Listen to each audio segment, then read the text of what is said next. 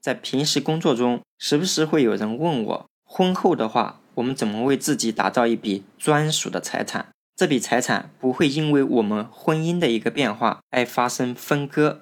听到这个问题，也许在座各位在其他的保险从业者这里已经听到了，那就是买保险嘛。这里我们明确说一下，很多保险从业者给大家传递的这个信息，我不敢苟同。买保险并不能离婚不分。如果要做到给自己打造一笔专属的财产，通过保险的方式，我们至少得明确两个点，哪两个问题呢？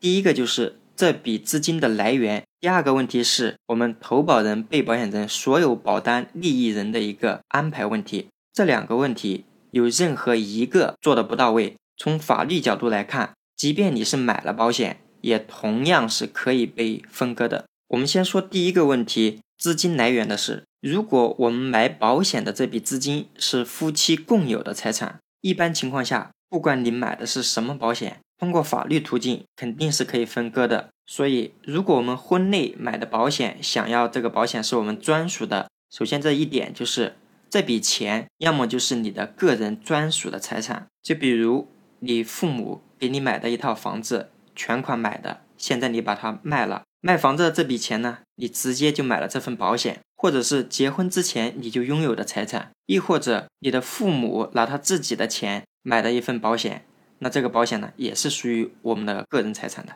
而平时生活中呢，我也会遇到这样一个情况，就是夫妻双方父母这一块确实不能给自己多少钱来买这份保险，但是夫妻平时生活过程中，他自己有自己的小金库，存了一笔钱，而且这笔钱配偶呢也不清楚。这种情况下，如果没有被发现，你把这笔钱提取出来，拿现金交给你的父母作为投保人为你买一份保险的话，这个保险同样是可以是你的专属的个人财产，前提是你的配偶不清楚这一笔钱。好，关于资金来源问题，我们就简单说到这里。那第二个就是投保人、被保险人、受益人这样的保单利益人应该怎么去安排？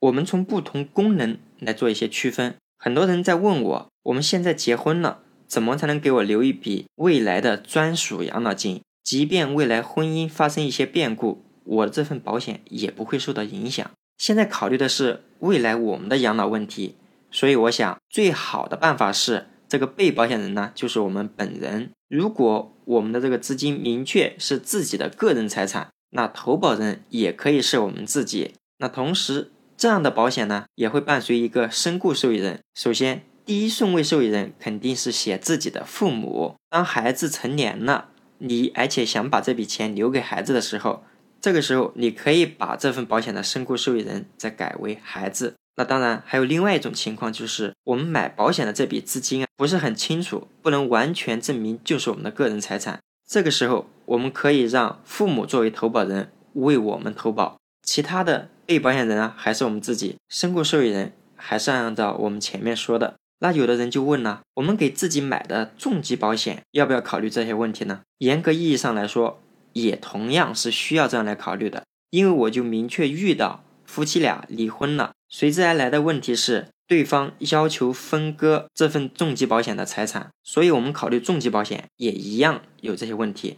那同样买重疾保险，这个被保险人肯定是我们自己啊，因为是要为我们自己提供保障的。投保人选谁，也同样是按照我们前面说的养老保险这样一个安排的形式来。如果你的重疾保险带身故责任，那同样这个身故受益人定父母。后面如果想改，孩子成年了再改回来。那也有人在问了。我们想买的保险可能也不是重疾保险，也不是养老保险，而就是想通过保险的形式做一个理财。而我们常见的这种保险叫什么呢？那就是增额终身寿险。如果是增额终身寿险，首先这个被保险人可以是我们自己，当然同时也可以是孩子。这个投保人肯定也一样是有讲究了。你能证明买这份保险的钱是你的个人财产，那你自己去买是可以的。如果不行，那么这份保险的投保人那就是你的父母了。如果被保险人是孩子，那身故受益人就可以写你；如果被保险人是我们自己，那这份增额终身寿险的身故受益人就写父母。